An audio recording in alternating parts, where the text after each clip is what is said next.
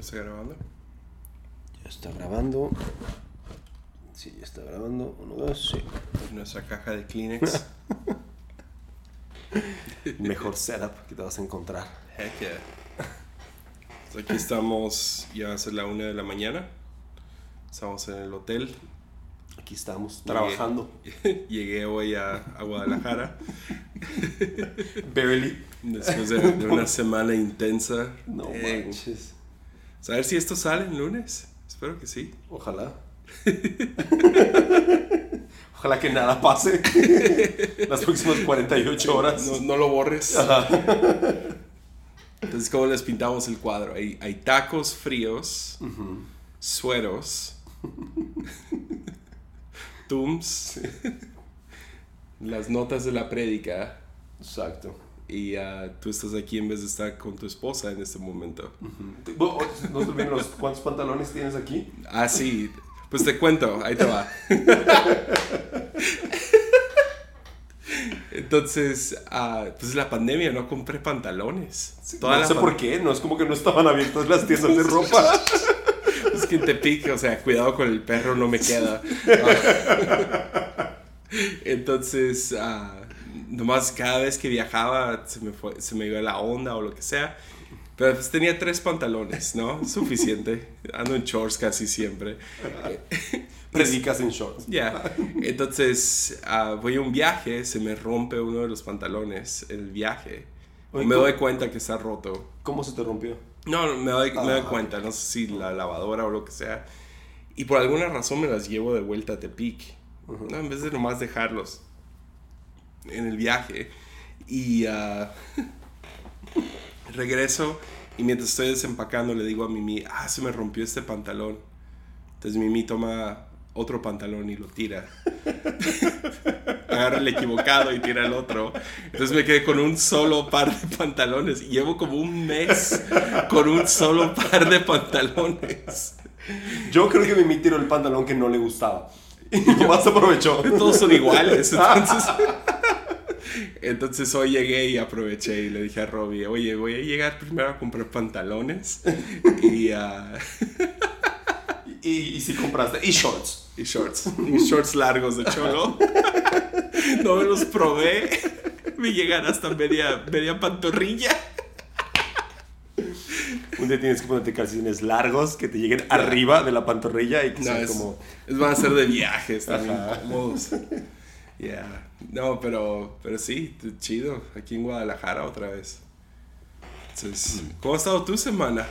No, mi semana ha estado normal. bueno, y todavía ni siquiera has contado el. ¿No, ¿no arrestaron a tu mamá? No, la mía no. ¿No? Mi familia anda bien. Oh en, en su, en su carta de policía sigue limpia. Oh, man. Se arrestaron a mi mamá. Oh, man. ¿Qué le, qué pasa? Parece chiste. Estaba fuera de fiscalía y llegó una, una, una chica de la iglesia a hacer algo ahí con su hija y, y ya me mira y, hey, ¿qué hacen aquí? Ya le digo, arrestaron a mi mamá y se rió y se metió. Y luego salió y le digo, oye, no es buena onda, ahí está mi mamá arrestada adentro. No, ay, perdóname por reírme y todo. Y le dio un montón de pena. Porque suena tan absurdo. Claro, claro. Pero, pero sí, ya le hice de emoción, entonces deja cuento bien la historia. Entonces, ah, ayer, llevamos toda la semana enfermos y todo, y ah, estaba- este, recibo una llamada y es, es uno de los pastores de la iglesia y me dice, hey, arrestaron a tu mamá. Y yo, "Co- ¿cómo? Dice, sí, ah, están en Aurrera, ahí cerca de mi casa, entonces están, están en, en Aurrera, en la tienda. Ah, parece ser que unos de las niñas de, de la casa hogar se metieron en broncas y tu mamá fue y la arrestaron a ella y a tu hermana. Y yo, ¿what? No y, o sea, yo me imaginé, pues la tienen detenida, ¿no? Entonces yo le hablo al celular de mi hermana, contesta una de las chicas de Casa Nana y ah, una de las top, es una de las jefas ahí. Y ella me, me contesta, me cuenta todo, medio con, llorando, estresada y dice, sí, aquí tienen a, pues, a- arrestada. a tu-". Entonces yo, yo me la imaginaba detenida, Sí, ¿no? sí, sí. Como señora no se va hasta que lo que Sí, sea, ¿no? y, y lo, lo que, lo que sucedió fue que tres niñas de la casa hogar fueron al, al, al supermercado y ro- robaron 120 pesos, que son como 6 dólares de, de plastiquitos como que para el pelo o pulseras, no sé, algo así. Y los de seguridad las agarraron, mi mamá llegó, pagó todo y dijo, ay, déjenlas ir. Y básicamente les dijo a las niñas, váyanse. Y por haber hecho eso, detuvieron a mi mamá. Pero, entonces yo me imaginé, están, pues las tienen ahí detenidas, pues hablamos al abogado de la iglesia y, y mi, mi papá está de viaje. Entonces mi papá me habla, él se entera. No le quise decir, pero, porque me imaginé que todo estaba normal, X. Mi papá me habla y me dice, hey, ah, ve para allá. Y le digo, pues es que me dicen que cada vez que alguien llega, se pone más grueso el asunto. Entonces, y me dice, no, pues, ¿qué me importan las demás personas? Te quiero a ti ahí. O sea, tú ve. Claro. Ay, pues obvio, ¿verdad? Entonces yo me lanzo, llego allá, hay cinco patrullas, hay como 20 policías estatales. Tienen a mi mamá en esposas arriba de la patrulla junto con mi hermana y las tres niñas de 11 años llorando esposadas también. Por 120 pesos de pulseras. No, no, no, no. Y todo era porque los de Aurrera no querían nomás dejarlo ir. Wow. Entonces, y los policías estatales, o sea, están, están locos, no sé por, por qué cinco patrullas, o sea, es la cosa más Claro. absurda del universo. Entonces yo llego y así de, what in the world? Y, ah, y llego y trato de acercarme a la patrulla donde está mi mamá y mi mamá nomás grita, no, no te acerques, no te acerques. Que le da miedo que me arrestaran a mí también. Claro. Porque eso fue lo que pasó con mi hermana. Claro, mi hermana se acercó y la arrestan. Entonces ya estoy tratando de ver qué onda. Llega el abogado, el abogado habla con los, con los policías. Regresa y me dice, no, pues la van a procesar. ¿Cómo? O What? sea, ¿cómo es posible eso? ¿Con qué cargos? Y, y ya que por violencia y que sabe qué. Y yo no, me imaginaba a mi mamá. O sea, mi hermana está grandota y lo que sea, podría, podría ser intimidante mi hermana, pero. ¿Tu mamá aún mide qué? ¿Tu ella, mamá o sea, mide unos 50, unos 60? Sí, es una, es una viejita, pues, o sea. Ah. Y, ah, y ahora me río, en el momento no me estaba riendo. claro. Y ah, entonces me imaginé a lo mejor mi hermana levantó la voz, mi mamá puede ser un poco histérica, no sé, a lo mejor se descontroló, Sí, se, sí, se, sí. Se, se- se enfureció porque arrestaron a las niñas y perdió el control. No sé. Entonces yo no, no sé ni qué pensar. Y, ah, y, pero no me imaginaba que los iban a llevar. Y de la nada sí. Se suben a las patrullas y se van. Yo ni sé a dónde van. Entonces yo, yo me subo al carro rápido, me voy justo atrás de ellos. Ah, llevo, llego a fiscalía y se mete el abogado y le digo, oye, pero es imposible que se quede la noche, ¿verdad? Y dice, pues no sé, no te garantizo nada. Oh, Y, y ahí me tienen afuera, esperando cuatro o cinco horas, dando vueltas. Tengo a dos otros abogados como amigos, licenciados. Estamos hablando con la presidenta Giraldine, quien nos dice, no puedo hacer nada. O sea, una locura, toda la cosa es toda una locura. Y estamos yo y otro pastor afuera con dinero para fianza o, o mordida, no me importa, lo que sea. ¿A quién le tengo que dar dinero para que suelten a mi mamá, me Claro, entiendes? y claro, claro. Está- estamos afuera esperando ver qué, qué se puede hacer. Y de la nada, eh, después de dar, no sé, estar afuera cuatro horas más o menos. No sé, cuando yo te hablé a cuando te hablé otra vez, Sí, no sé sí, sí, cuánto sí, fue, sí, sí, pero sí. Oh, unas cuatro horas. Claro. Y, y de repente, pues, o sea, ya, ya estaba hartísimo del calor, entonces me siento en el carro y mi mamá me habla. Dice, ya estamos libres. Y él, "¿Y ¿cómo? Pues estoy afuera. ah, te- te- Vamos, vamos. vámonos. Me dice, no, ya estoy en el carro, voy a, voy a en casa, me están llevando a casa, Lana. Entonces le hablo a- al abogado, le digo, hey, ¿todo bien? Me dice, "Ah, ¿la dejaron ir? O sea, el abogado no sabía. Y dice, no, aquí estoy, aquí estoy con las niñas, no sabía que la dejaron ir. Y ya, ahí entra otro pánico. ¿En serio la están llevando con...? Sí, que uno no sabe. Claro, claro. O sea, quieras creer en tu país, pero pues, uno no sabe. Entonces le hablo otra vez a mi mamá y contesta y todo bien. Y dice, sí, aquí estamos ya a la vuelta. Entonces me lanzo para allá. Y, ah, y sí, resulta que las tenían ahí esposadas adentro y ah, una de las policías, no sé, traía algo, al- no sé, un demonio adentro Sí, y no, estaba no, lista para, no sé, eran gringas o no, no sé qué tenía. Claro. A lo mejor era alguien Sí, lastimado por la por iglesia, alguna cosa. Ajá. algo, pero ella estaba terca de que mi mamá iba a pasar una noche en la cárcel. Wow. Y, ah, pero ah, resulta que el, uno de los fregones ahí ah, ubicó a mi mamá, se acercó y dice, ¿por qué la tienen en esposas? Wow. le quitó las esposas y lo que pasó y ah, la policía como que le quiso explicar y el vato dijo te calmas y te vas y ah, soltó a mi mamá y la- le dio reite a, a Wow. Casa Nana entonces cuando Él llegué- fue el que la llevó. Ah, creo que sí Y- o la mandó y- ajá, no sí. sé una de las Wow. dos yo llegué y ya no estaba la patrulla entonces ah, pero sí estaban libres sí ese fue mi día ayer No inventes. ¿Qué onda? Mi mamá arrestada. Y, Wow. ah, y sí, te- las pobres niñas tuvieron que, ellas sí tuvieron que estar ahí una noche, ¿no? Es porque Sí, el guardia no, de, no, no. de Aurrera no quiso soltar los cargos. ¿Tú crees? O sea, Qué cañón. Entonces, cualquier cosa que pase en su semana, ya, acuérdense de esta historia. de que arrestaron a la mamá de Jesse. wow, ¿qué onda con esto? Sí, y casi les cancelo de nuevo. Ajá. Sí, no, me, me- marcas y fue como de. Digo, obviamente, lo primero es como de, man, resuelve eso, Ya. ¿no? Pero, y sí, pues era acá como con, con los compromisos de la iglesia y eso, pues vemos qué hacemos, ¿no? Ya. Pero sí, sí, iba a ser otra vez que nos cancelabas, ¿verdad?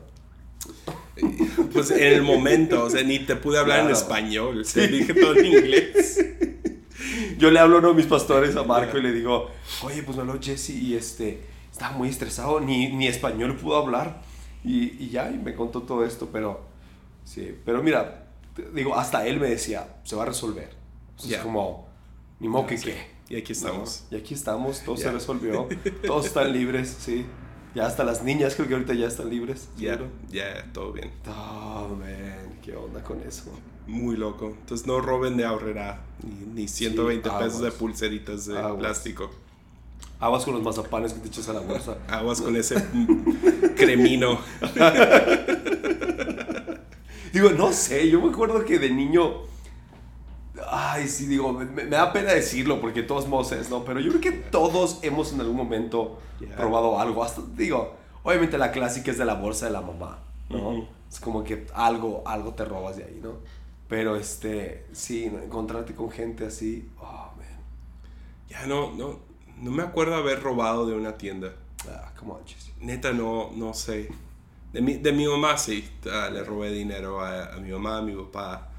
Ah, hubo dos, tres veces ahí que había un billete de 100 o algo así que... Ya. No, Ah, sa- sa- sa- ¿Sabes qué? Una historia me encanta. Digo, no sé si la has dicho aquí. La de ¿Cuál? cuando fumaste. ah, es buenísima esa historia. Ah, buenísimo. ya, Tenía que unos 11, 12 años y fuimos, era, era en esos tiempos, a, a lo mejor podríamos hablar de esto también, A ver. pero era de esas veces que te metías a baldíos, no sé si tú hacías eso. Sí, sí, sí, sí. sí. Entrabas como que a casas que están construyendo o lo que sea y, ah, y siempre se encontraba pornografía. Oh. Siempre. Yo siempre encontré pornografía en cualquier baldío. O sea, no importaba dónde. De albañil. Pero no nos metimos por eso, era por la aventura, ¿no? De- Vamos de- a buscar. Pero, pero entramos a una casa que estaban construyendo y encontramos unos cigarros. Ahora que lo pienso, a lo mejor el chico, porque fue muy como de casualidad de que movió un ladrillo y, oh, cigarros. ya después como, ah, ya, Ah, pero sí, pues encontramos cigarros y ah, me, él prendió el suyo bien experto. Sí, él, no, él tenía como 15 años. Yo no sé por qué andaba con este morro. Y él empezó a fumar y me dio cigarros. Yo creo que me fumé. No creo que los inhalé. O sea, ahora que lo pienso. Pero sí me, me aventé, no sé, unos 3, 4. Yeah. Y ah, se- según yo, toda una cajetilla, ¿no? Como que en mi mente, pero ya siendo un poco más lógico. Sí, Es como, sí, ¿no? pero sí me aventé unos 3, 4. Y ah, me acuerdo que unos estaban mojados, entonces los secábamos con el, Con el con el encendedor. Ah. Y luego los fumamos y, ah, y me recoge mi mamá. Y, o sea, ni modo que no olía cigarro. ¿me ¿Entiendes? O sea, entonces me recoge y, y llegamos a la casa y le digo, tengo un sabor bien malo de boca. Me sabe muy, muy feo. Voy a ir a lavarme los dientes. Y entré a lavarme los dientes y me cambié la camisa. y luego nos fuimos a comer o algo así. Y, mientras, y cuando entro al carro, volteo con mi mamá y le digo, ma, ¿te puede dar cáncer por fumar un cigarro? y mi mamá de inmediato supo, ¿no? Pues ya el olor, Claro, claro, claro. que me haya metido rápido a lavarme la boca y... Ya, no, no, nunca fui bueno en guardar secretos. Ya, Está bien. Nunca. O sea, hasta la fecha. lle- Llego a casa o traigo algo, Mimi sabe de inmediato. O sea, no me las guardo. Entonces, no, no soy, no soy... Trato de ser bóveda para, para amigos y lo que sea. Tratar de, pues, no divulgar o contar cosas, pero... Pero lo tuyo cosas es... mías. Sí, sí, sí. Ya, es, no puedo cargar con ellas. Eventualmente voy a salir confesando. Entonces, Wow. soy, soy el amigo que no quieres llevar a, a un asesinato. Claro, claro. así. Te van a cachar. Pero, entonces, no. ¿nunca te tocó encontrar como una revista en... Digo, en algún momento sí. O sea, no Yo es- siento que cada hombre de 30 para arriba Ajá. encontró una revista porno en un baldío. Digo, nos- en un baldío no, no me acuerdo de habernos metido mucho baldíos, pero sí, por ejemplo, a casas que estaban construyendo y sí encontrabas la, la revistita de albañil, Ya, ¿no? De pornografía, las caricaturas estas. Ya. que es como... O sea, en realidad es como, ¿de verdad crees que un albañil se ponía como a leer y a la historia y así? Está raro, está muy raro. O sea, ¿de qué Pues se a mí siempre, no sé, yo volteo atrás y digo, ¿cómo, cómo es posible que siempre encontraba literal en, en baldíos? Y no importaba, pues yo me iba de ciudad en ciudad. Entonces yo tenía amigos en, en ranchos y en Mazatlán y luego aquí en, Tepi- en Tepic y luego en Estados Unidos también. ¿Y lo mismo? En, lo- en Estados Unidos era como que en el bosque, en los ranchos era como que en, cerca del río, en, en Wow. Mazatlán era en los baldíos, en Tepic también. Y no era como que, ah, voy a ir a buscarlo, pero Si te metías a lo que sea, como hacer travesuras y... ya jugábamos, no sé, diferentes aventuras que hacíamos sin, sin videojuegos, ¿no? que hacías todo el día. Pero, pero sí, la primera vez que vi cosas... ah, Qué ya. loco. No, yo me acuerdo que, que lo primero que me acuerdo de, de mi infancia haber visto así era una baraja de naipes, como con, con imágenes así, pues, ¿no? Y era como Ya. de, ya. Súper. que me- vamos a jugar cartas. No, o sea, esto suena bien feo, pero me acordé de esto que teníamos como 10 años la primera vez que encontré como porno Ajá. y todavía me acuerdo de un amigo diciendo, todas estas chicas bichis les gusta comer plátanos.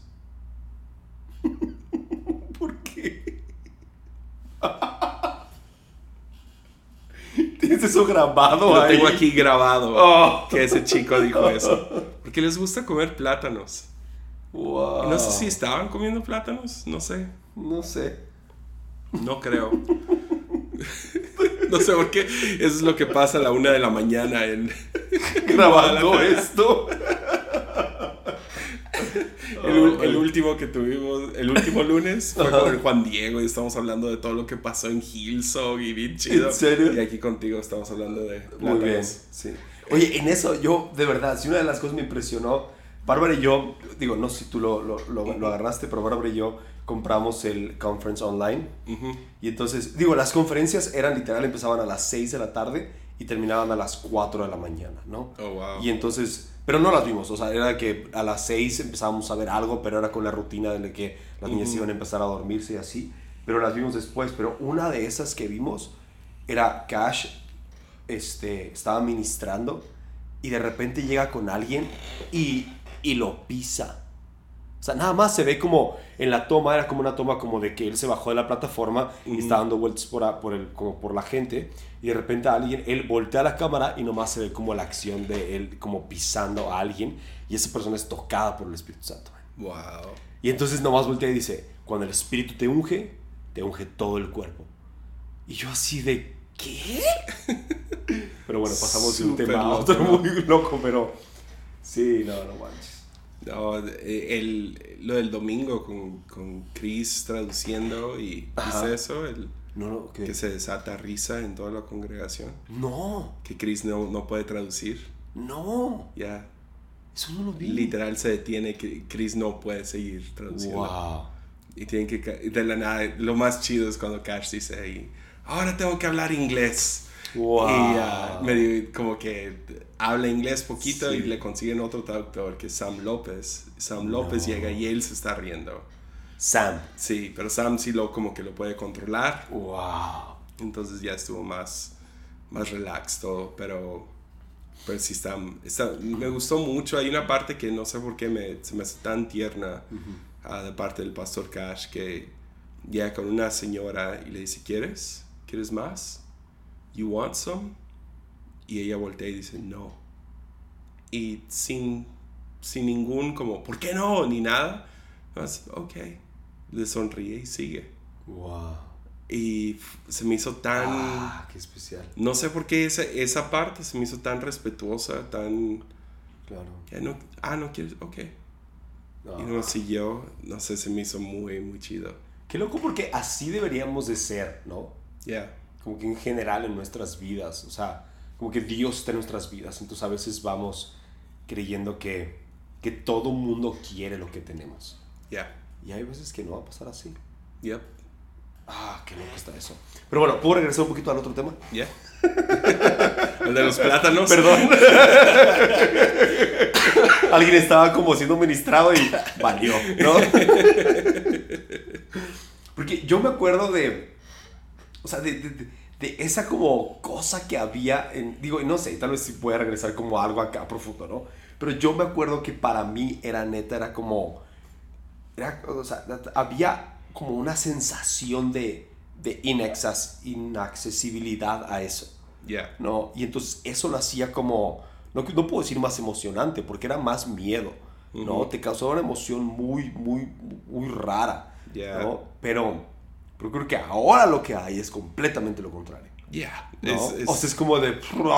ya, O sea, lo puedes ver en todos lados aún.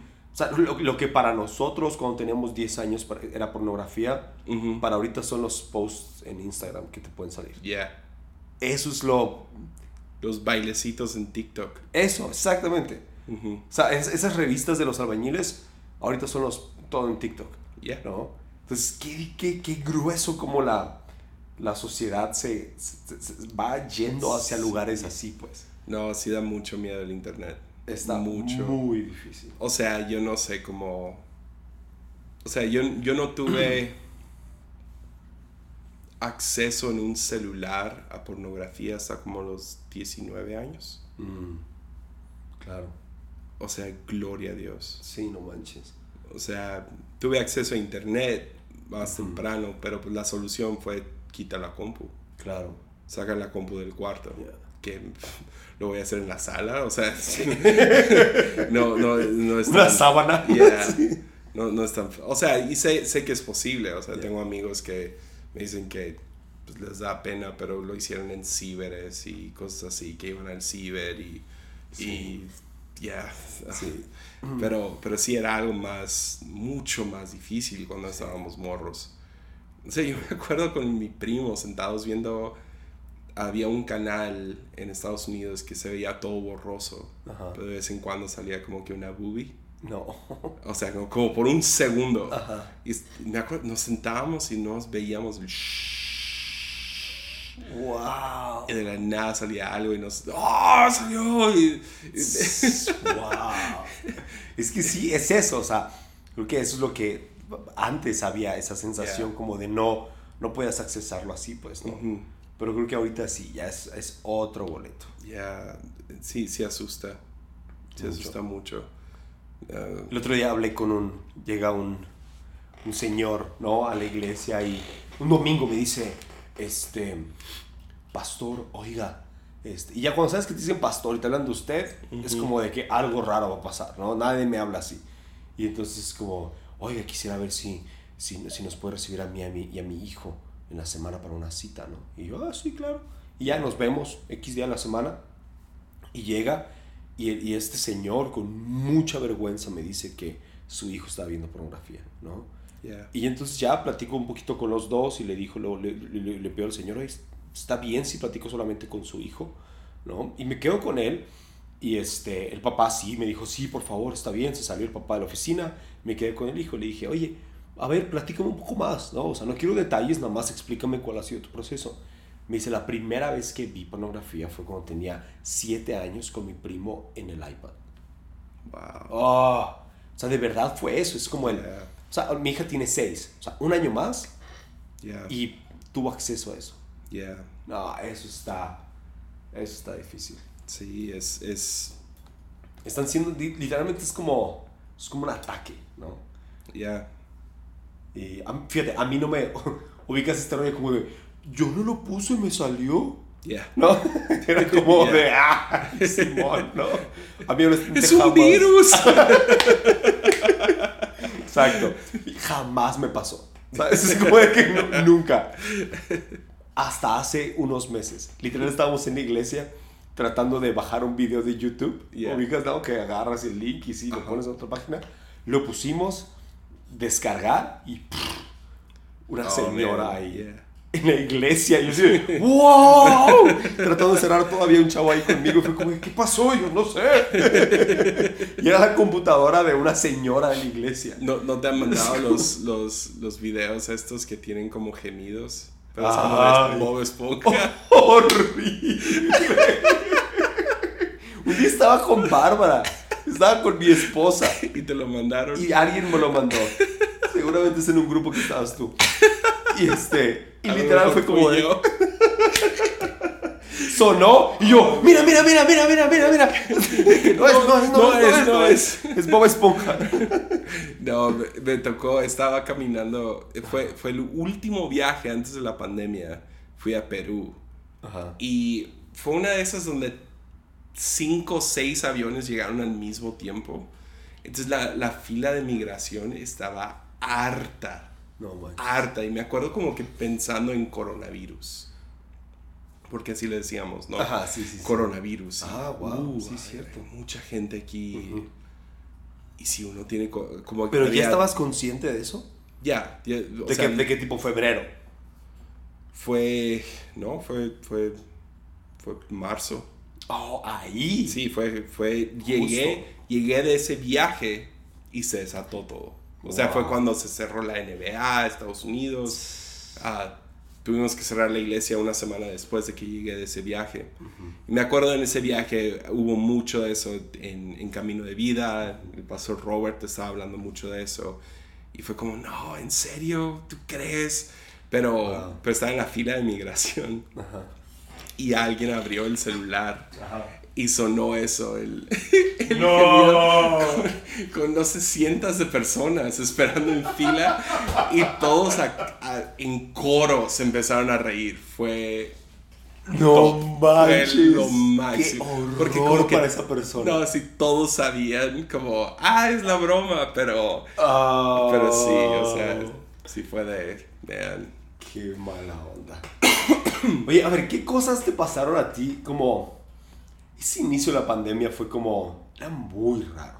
Yeah. O sea, fue como, neta, nadie se la quería. Obviamente fue como el de, ah, una semana, una semana solamente, no pasa nada, dos semanas, tres semanas y así, ¿no?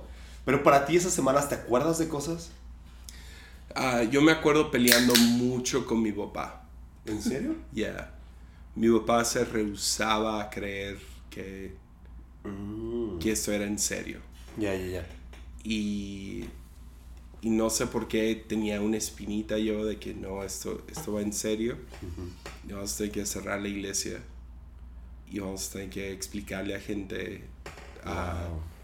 pues cómo dar en línea, cómo seguirnos en línea, todo eso. Lo bueno es que teníamos pues, la capacidad, ¿no? Claro. O sea, pobre, me siento muy mal por las iglesias que no, Claro, pero pudimos. sí. Y ah, pero me acuerdo hubo mucha, mucha tensión ahí entre yo y mi papá. Eso es, es- o sea, Wow. fuerte. Y, o sea, a tal grado que, no sé, volteo atrás y no estoy tan, tan orgulloso de cómo me comporté. Literal, así mi papá diciendo, no, todo va a estar bien, no vamos a cerrar nada. Y yo volteando con los, en cuanto se iba y hagan un plan B. O sea, con los, con los creativos. Ajá, y claro. No, sí vamos a cerrar, sí va a pasar esto. Y, ah, y haciendo planes atrás de sus espaldas Wow. por si no sucedía. Y ah, igual yo me fui muy extremo. Ah, creo que creo que creo que la regué en, en qué tan extremo me fui.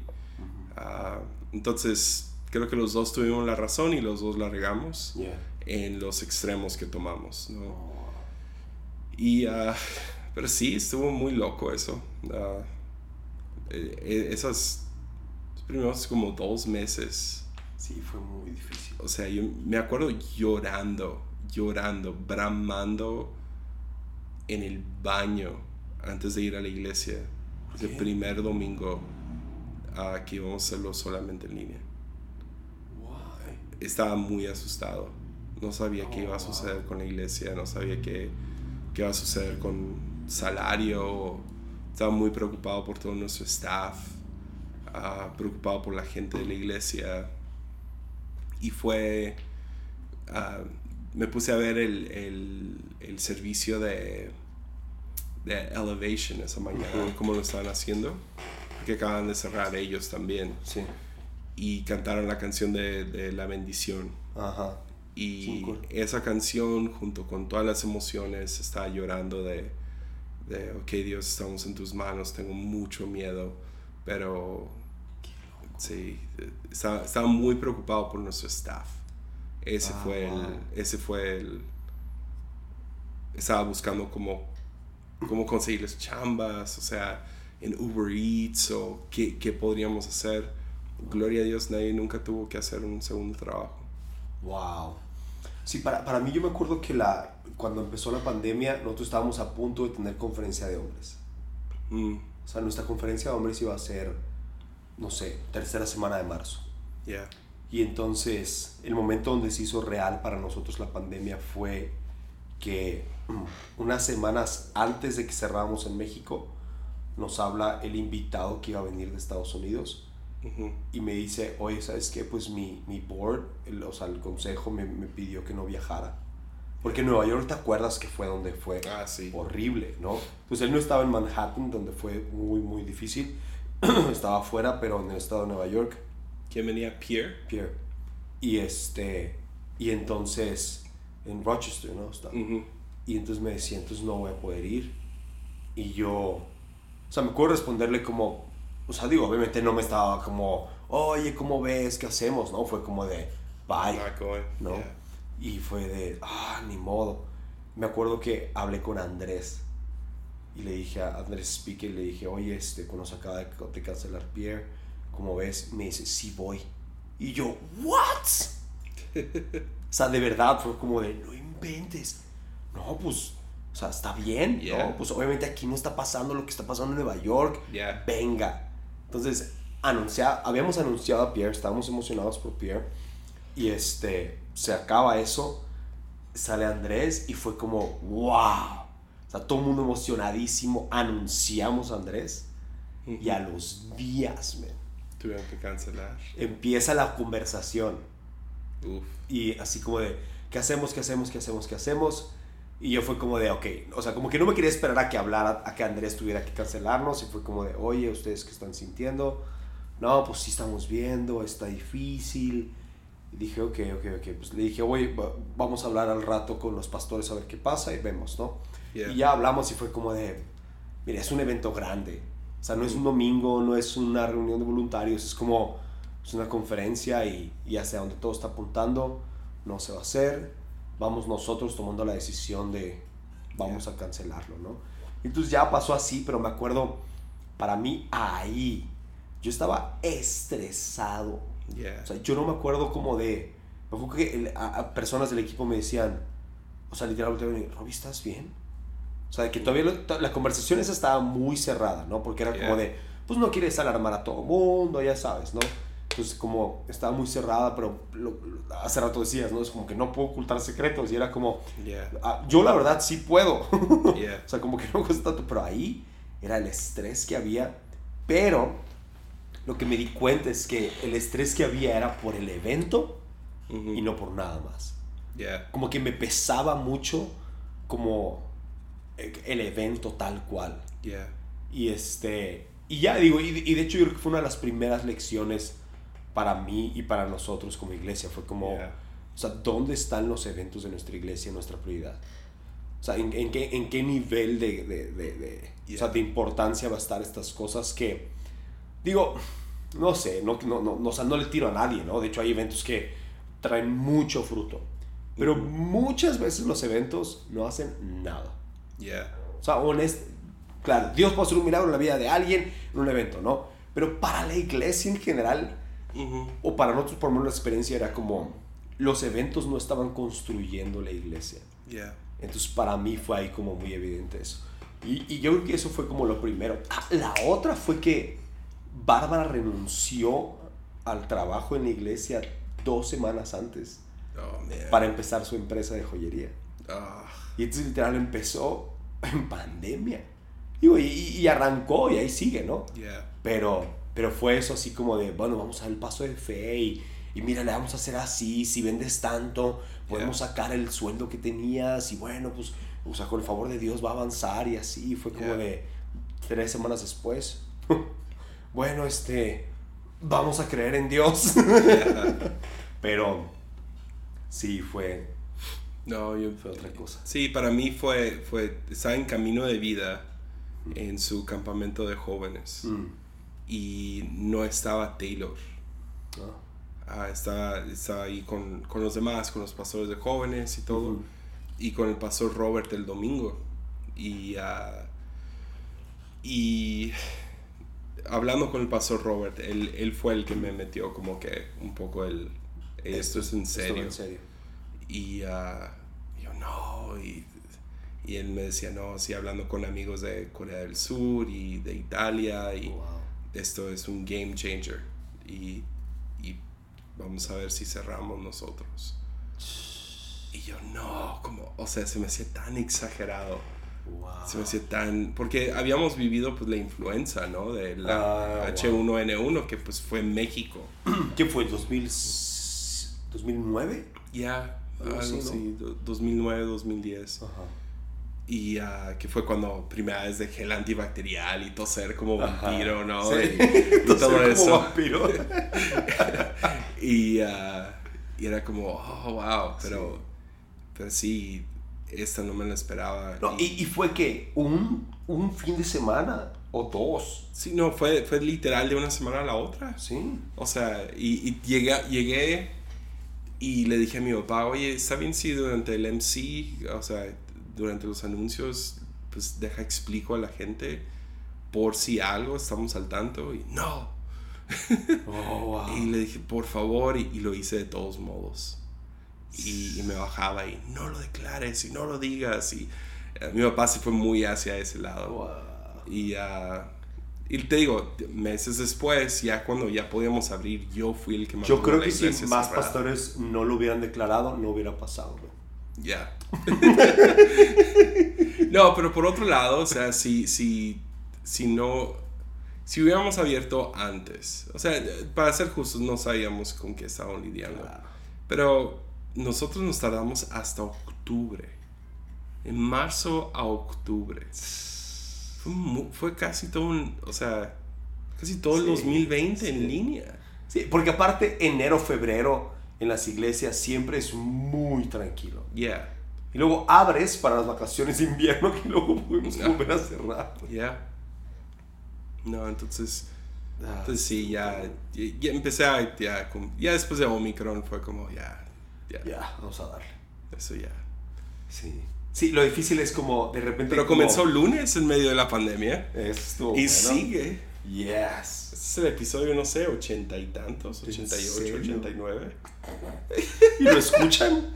No, no, hay como 12 personas. Perfecto, con Ya, los, eso ya los me- conozco a todos por nombre. Oh, man.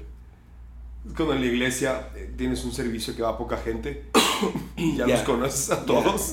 Es el servicio de poca es como oye, ¿qué le pasó a la señora que se sienta ahí en esa silla? ¿No? ¿Alguien sabe qué le pasó? ¿No? Es como todo mundo conoce a todo mundo ese servicio. No, ¿sabes qué? Uso lunes un poco como terapia. Ok. Como poder contar algunas historias. Usualmente las voy a contar aquí primero. Es como lo de mi mamá, tú sabes que lo voy a usar en una predica. Lo usé hoy. Sí, sí, sí. No, pero Tenías sabes- que usarlo. Sí, tenías tengo usarlo, que, pero- tengo que buscar cómo usarlo mejor. Claro. Porque sí, es como que un milagro, es un ataque, no sé, no sé qué ángulo Claro. darle. Porque sí, está de... Es una buena historia. Y, No, y, y sí, echarle, echarle un poco más a los detalles y, y a buscar más qué sentía mi mamá o qué sale de esto y todo eso. ¿Ubicas cómo es este rollo como Dios te da hijos para tener historias para mensajes? Yeah. Tú tienes a toda tu familia, bro. No, dude. No, para mí, o sea, ya, lleva, ya llevo desde el 2000, pues desde los 19 años que predico semanalmente. Wow. Ya. Qué Eh, loco está eso, güey. entonces ya... O sea, a ver, son ¿cuántos años tienes? 33. Entonces, eso quiere decir, vamos a ponerle nomás por ser el número 50, que has predicado que 50 veces al año. No, es que con las conferencias. Ya no, hubo, hubo, hubo como 5 años que prediqué tres veces a la semana. Entonces llevas 13 años, predicando, 13 años predicando. 13 años predicando. En promedio al año, ¿cuántas crees? 70. Estás a punto de llegar a las mil. Voy a llegar a mil, mil predicaciones. Ah, Mínimo. Yo creo que Sí, ya mínimo, rebasé. ajá. Porque luego tienes pues el podcast y todo eso. Entonces, No, bueno, sí, el podcast. podcast, enseñanza en la escuela bíblica. Y ah, es, o sea, fue, fue, fueron como cinco años que estuve enseñando, estaba predicando semanalmente en el grupo de jóvenes, Ajá. luego en el grupo de universitarios y antes del grupo de jóvenes enseñaba como 40 minutos liderazgo. Oh, wow. Entonces tenía como que una sesión con los líderes cada sábado antes de la reunión. Y luego cuando lo movimos a viernes, se movió esa onda sábado en la mañana. Entonces teníamos como que una junta de staff, pero siempre daba una palabra. Y era una palabra a ver. bien. Tenías tu servicio de jóvenes los viernes en la noche. Y luego los sábados traías a tus líderes de jóvenes para predicarles otra vez. Yeah. ¡Qué tirano, man! Fue la mejor temporada. ¡Wow! Estarles predicando a ellos, estar al tanto de ellos. Le doy mucho, mucho crédito a esas juntas. Aunque ahora los veo y sí, es- hay un lado como que chin.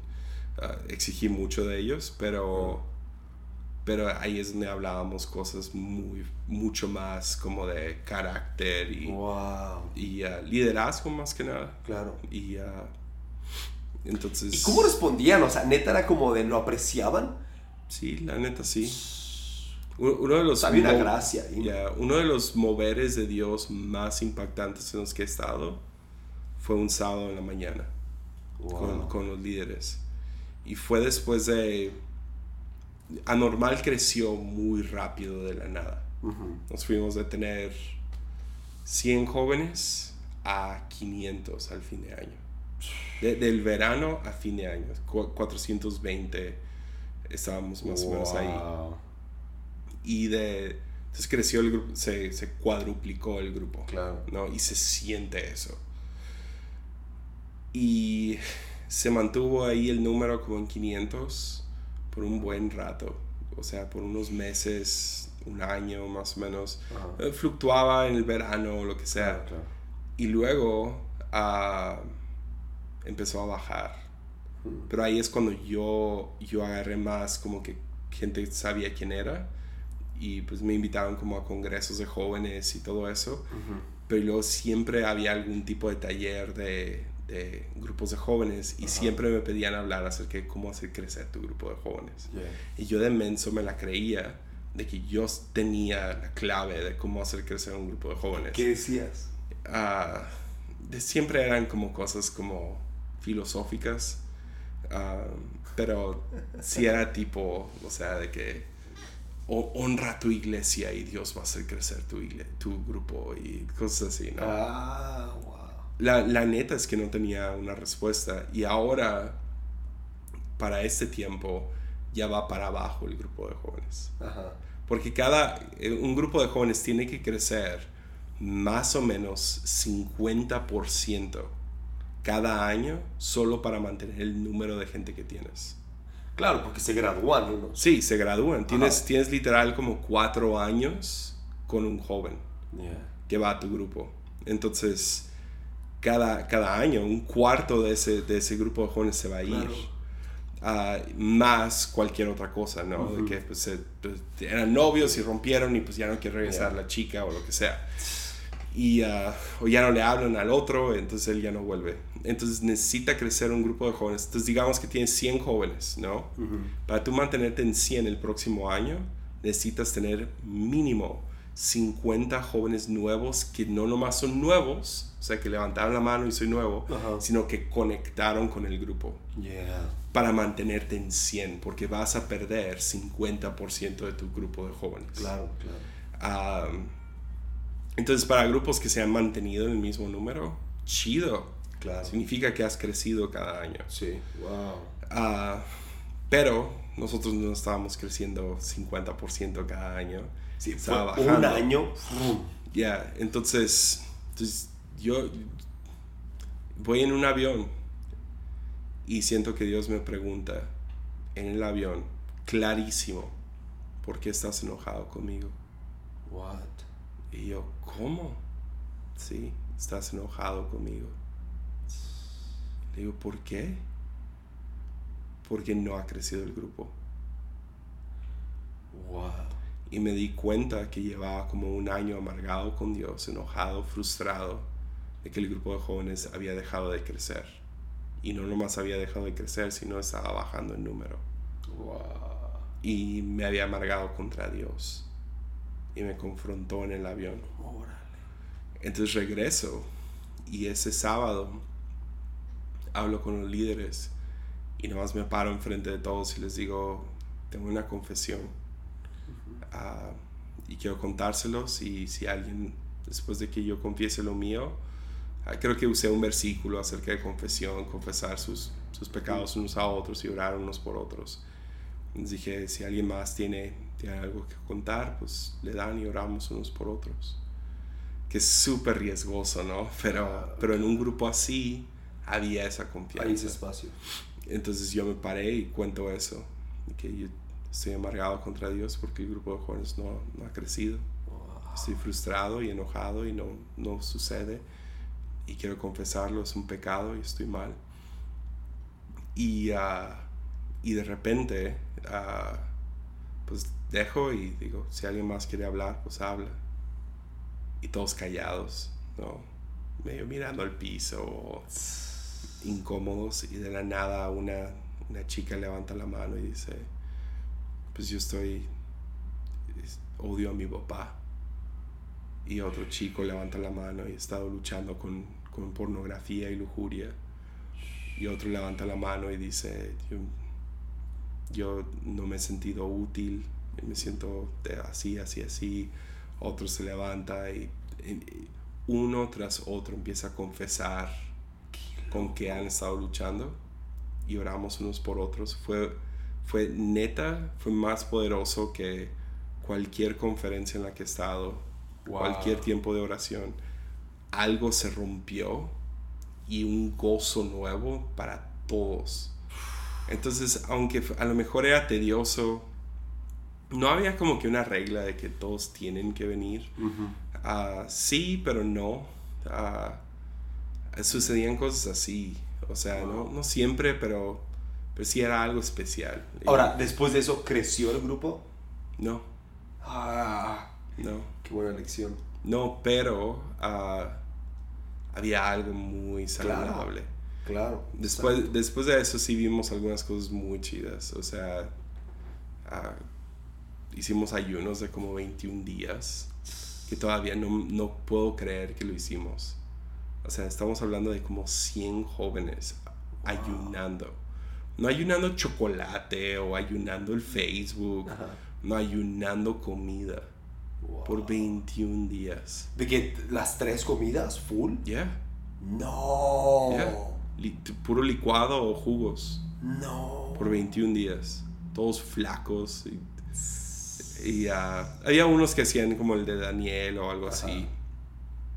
Uh, sí, los que no eran tan espirituales. Yeah.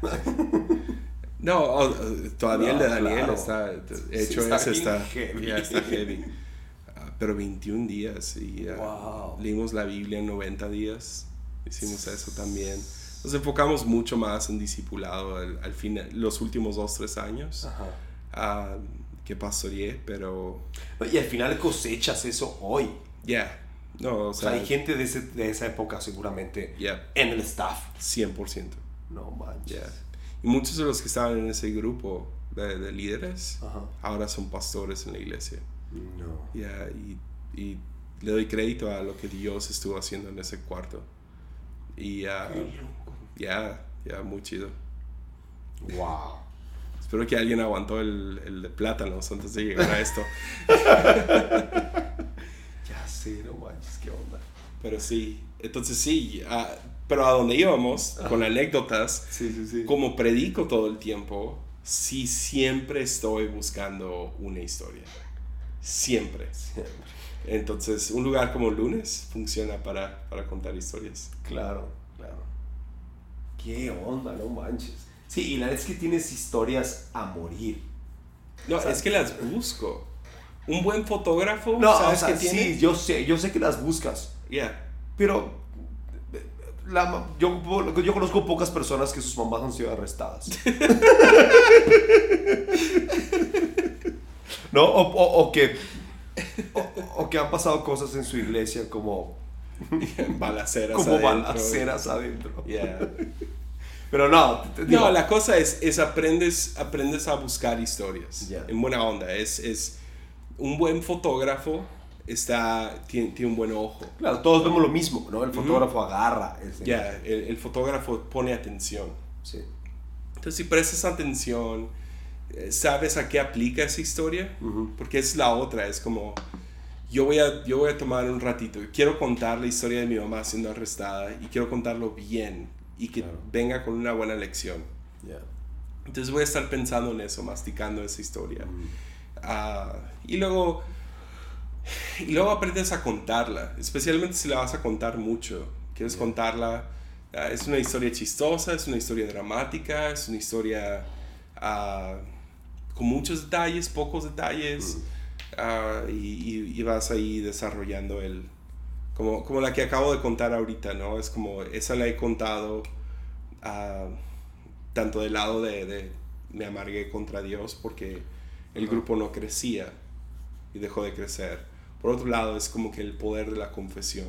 Yeah. entonces hay, hay, diferentes ángulos a esa historia que fue, es una historia, pero puedo darle un ángulo para decir algo, ¿no? Yeah. Y... Uh, Sí, y como que muchos agarrar, por ejemplo, de las historias es de, de parte de, como de, con la perspectiva de quién la estás contando, ¿no? Ya. digo, si, es, si, si, eres tú, entonces tú cuentas tu experiencia de cómo tú estuviste, te sentiste, hiciste, pensaste con lo de tu mamá, ¿no? Ya. Pero si lo quieres contar de parte de tu mamá, Yeah. ¿no? O, o, o de como, o de que, o este ojo externo, ¿no? Yeah. Que lo ve, yeah. Está chido. Sí, no, está... Pero sí, quieres siempre estar buscando historias, entonces un lugar como Lunes funciona como, como ¿cómo se dice? Co- Conejillo de indias o algo así, es como que Para sacarla. es un buen lugar para contar historias, terapia. ¿Y cómo estás, Jesse? Ah, ahí voy, ah, sobreviviendo. Fue una semana intensa. Siento que todo este año ha sido así. Yeah. siento que no ha parado. O sea, el, el- es como una tor- tormenta larga. Sí. Y, Y- ha, ha sí habido es gracia, cierto. ha, Sí. habido, ha habido mucha gracia, pero es una tormenta larga. Hasta en salud en tu familia, este año la ha tupido. Ya, ah, fallecieron tres tíos, ah, todos de diferentes cosas, Yeah. pero este fue, fue un año de tíos. Ah, entonces mi papá ha estado en tres funerales ya. Wow. ah, de, de hermanos o cuñados de él ah, y de mi mamá. Wow. Ha habido ya ya muchas cosas. Está grueso. Mi papá mochándose el dedo. Sí, es cierto. Está ya estuvo. Te digo. Es como, yo sé que buscas historias, pero, pero hay unas historias que te buscan a ti, man. Yeah, ¿Qué onda, no manches? de la pistola que te estuve contando hace rato. ¿De cuál? De que tuve que hablarle a alguien que baje la pistola. Ah, sí. Yeah. Sí, sí, Yeah. sí, sí, no manches. Oh man. Sí, sí tienes que escribir un libro, ¿eh? Ahí voy, ahí voy. Sí, ¿dónde vas? Llevo un año sin escribir ni una sola palabra. Ok.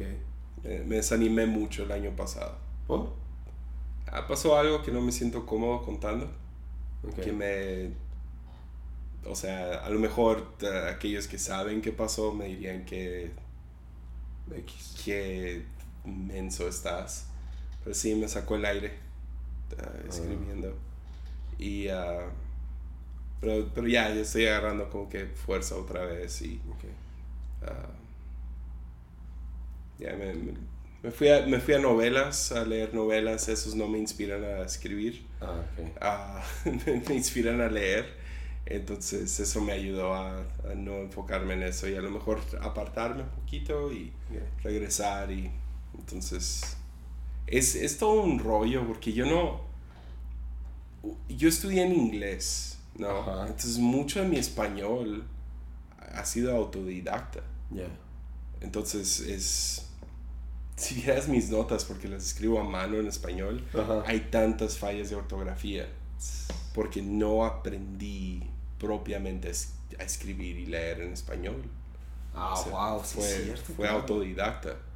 Entonces, ya gente me puede echar carrilla por palabras, me dicen que hablo medio bruto o lo que sea, Ujú. pero mucho, mucho fue, pues, no fui Claro. a escuela en español. Ya. Entonces, escribir en español es todo un arte. ¿y lees en español? Sí puedo, o sea, leo bien en español. No, leo- me refiero como que normalmente, o sea, te, te estás como leyendo la, en español. la mayoría de libros los leo en inglés por rápido.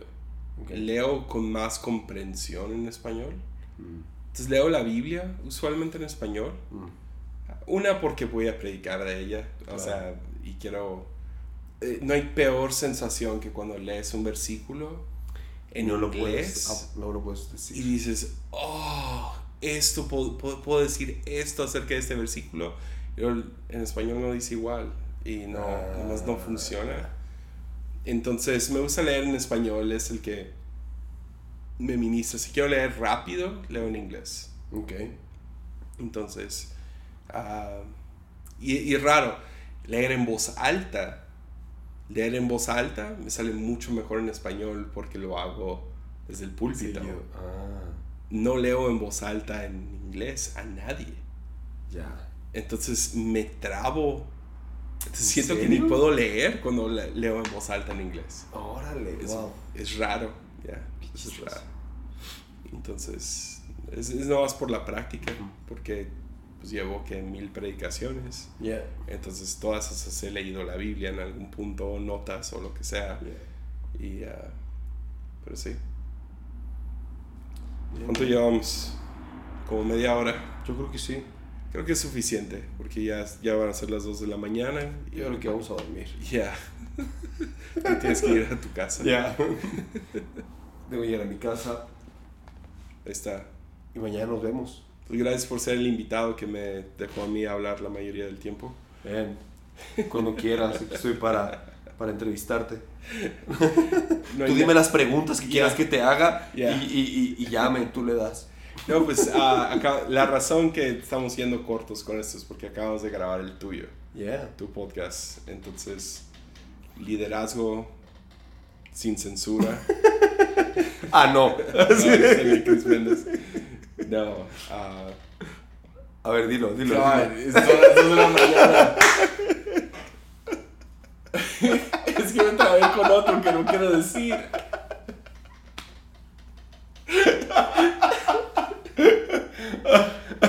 Te voy a dar un, un intento más y después te voy a decir cuál es. Pero empieza con otra palabra antes de liderazgo. Construyendo liderazgo. Yes. Heck yes. Come on. Sí. Es que me trabé con otro en mi cabeza. Y dije, no, ese no es el de Robbie. Ese no es. Y no lo querías decir. No. No, man. sí, construyendo liderazgo. ¿Cuándo sale ese episodio? Ah, yo creo que aquí estamos a 21. Yo creo que lo voy a sacar. Espero sacarlo si este. Ah, lo puedo sacar el lunes. Y luego el otro lunes sale otro episodio seguido. Ok. Chido. Entonces, yeah. Te sale el mismo día. Sí. Entonces, si quieren escuchar más, pueden ir al tuyo. Seguirle allá. Chido. Es un buen podcast, sorry, son las 2 de la mañana. Compré pantalones hoy, come on. Como 10. Mi mente no funciona. No.